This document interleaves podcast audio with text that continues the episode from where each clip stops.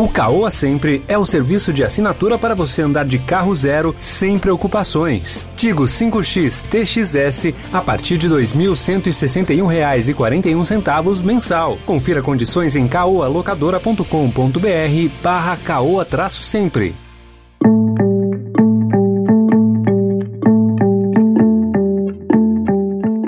Olá, seja bem-vindo, seja bem-vinda à segunda edição do Notícia no seu Tempo. Esse podcast é produzido pela equipe de jornalismo do Estadão para você ouvir as principais informações do momento. E depois das notícias tem especial Mês da Mobilidade, uma nova avaliação sobre o impacto da pandemia do novo coronavírus na forma como as pessoas se deslocam e nos meios de locomoção. Hoje é terça-feira, 7 de setembro de 2021.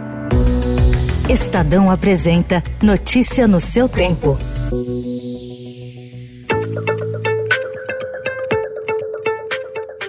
Atos em defesa e contra o governo federal estão em andamento hoje, em pelo menos 15 estados do país. Em Brasília, o presidente Jair Bolsonaro fez um discurso em tom de ameaça ao Judiciário e ao Congresso. Bolsonaro não citou diretamente a quem se referia. O chefe desse poder enquadra o seu ou esse poder pode sofrer aquilo que nós não queremos.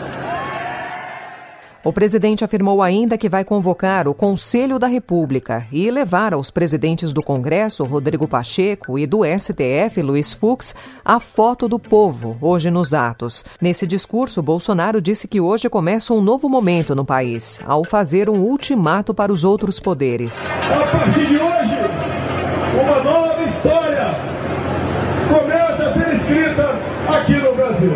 Mas que sabedoria, força e coragem para bem decidir. Não são fáceis as decisões. Não escolho o lado do conforto, sempre estarei do povo brasileiro. O Conselho da República, citado por Bolsonaro, é um órgão superior de consulta do presidente da República para se pronunciar sobre intervenção federal, estado de defesa, estado de sítio e questões relevantes para a estabilidade das instituições democráticas. Possíveis adversários de Bolsonaro nas eleições de 2022, o ex-presidente Lula, os ex-ministros Ciro Gomes e Luiz Henrique Mandetta e o governador paulista João Dória usaram as redes sociais neste 7 de setembro para alertar sobre a necessidade de defesa da democracia e da liberdade diante do crescente clima de nós contra eles, ameaça de golpe e flertes autoritários. As manifestações dos presidenciáveis ocorreram antes mesmo de Bolsonaro discursar a apoiadores em Brasília. Agora, no Notícia no seu tempo, especial Mês da Mobilidade.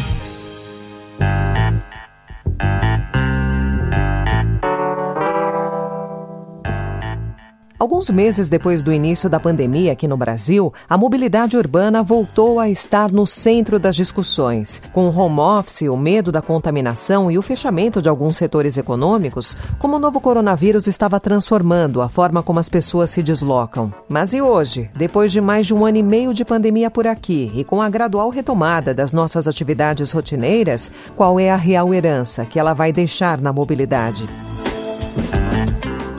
Batemos um papo sobre isso com a Laura Sobral, que é arquiteta e urbanista da A Cidade Precisa de Você, uma organização da sociedade civil. E nos próximos três programas você confere o resultado dessa conversa. Então, Laura, você acha que ainda podemos acreditar que a pandemia despertou a necessidade de repensar a mobilidade urbana? Olha, com certeza. Eu acho que as pessoas estão repensando todo o urbano, né? O que, que é realmente necessário, o que, que não é. Mais do que nunca, o advento da internet, né? Tá modificando a maneira que as pessoas vivem. É, a questão de ser próximo ao trabalho passa, às vezes, a ser menos importante a depender do que você faz. O fato de você ter escolas ou, sei lá, uma padaria, supermercado, coisas de primeira necessidade, é, numa distância caminhável, uma distância ciclável, né?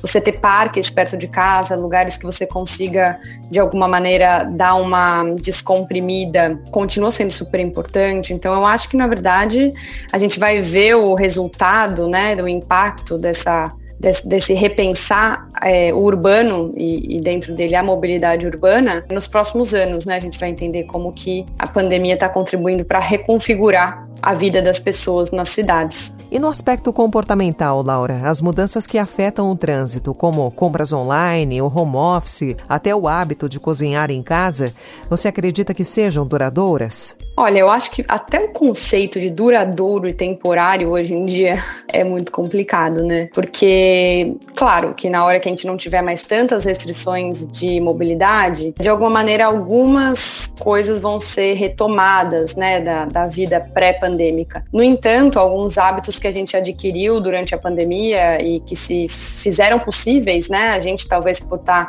mais capacitado a fazer essas compras online ou enfim a se, se mover de outra maneira e tal, as coisas que a gente se adaptou bem, imagino que as coisas não voltem não 100% a como eram antes. Até porque algumas mudanças que foram feitas, até porque a pandemia não foi assim tão breve quanto alguns esperavam que fosse a princípio, não são mudanças assim tão facilmente modificáveis nessa altura, né? Eu mesma eu mudei de uma cidade grande para uma cidade pequena e não tenho nenhuma intenção de, de voltar a morar numa cidade grande assim por agora. Tô feliz, faço a maior parte das coisas a pé, de bicicleta, enfim. E acho que não sou, não sou um caso único. Na realidade, essa coisa de, de ir para espaços mais descomprimidos das cidades, né, seja porque os aluguéis estão cada vez mais altos, seja porque as, as cidades não estão não estão tendo capacidade de entregar qualidade de vida, já estava sendo um movimento antes da pandemia. A pandemia sendo vista por alguns como um acelerador de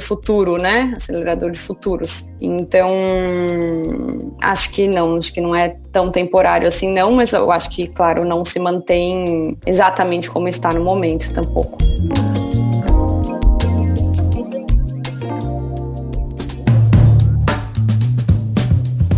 Então amanhã você confere a segunda parte da entrevista com a Laura Sobral. Encerramos por aqui a segunda edição do Notícia no seu Tempo Especial Mobilidade, com a apresentação e roteiro de Alessandra Romano, produção e finalização de Felipe Caldo. O editor de núcleo de áudio é Manuel Bonfim. E amanhã, a partir das 5 horas da manhã, tem a primeira edição do Notícia no seu Tempo. Mais um resumo das notícias do Estadão para você começar o dia bem informado. Obrigada pela sua companhia até aqui. Você ouviu Especial Mês da Mobilidade. Alugue seu carro com o Caoa Sempre. caoalocadora.com.br barra caoa sempre.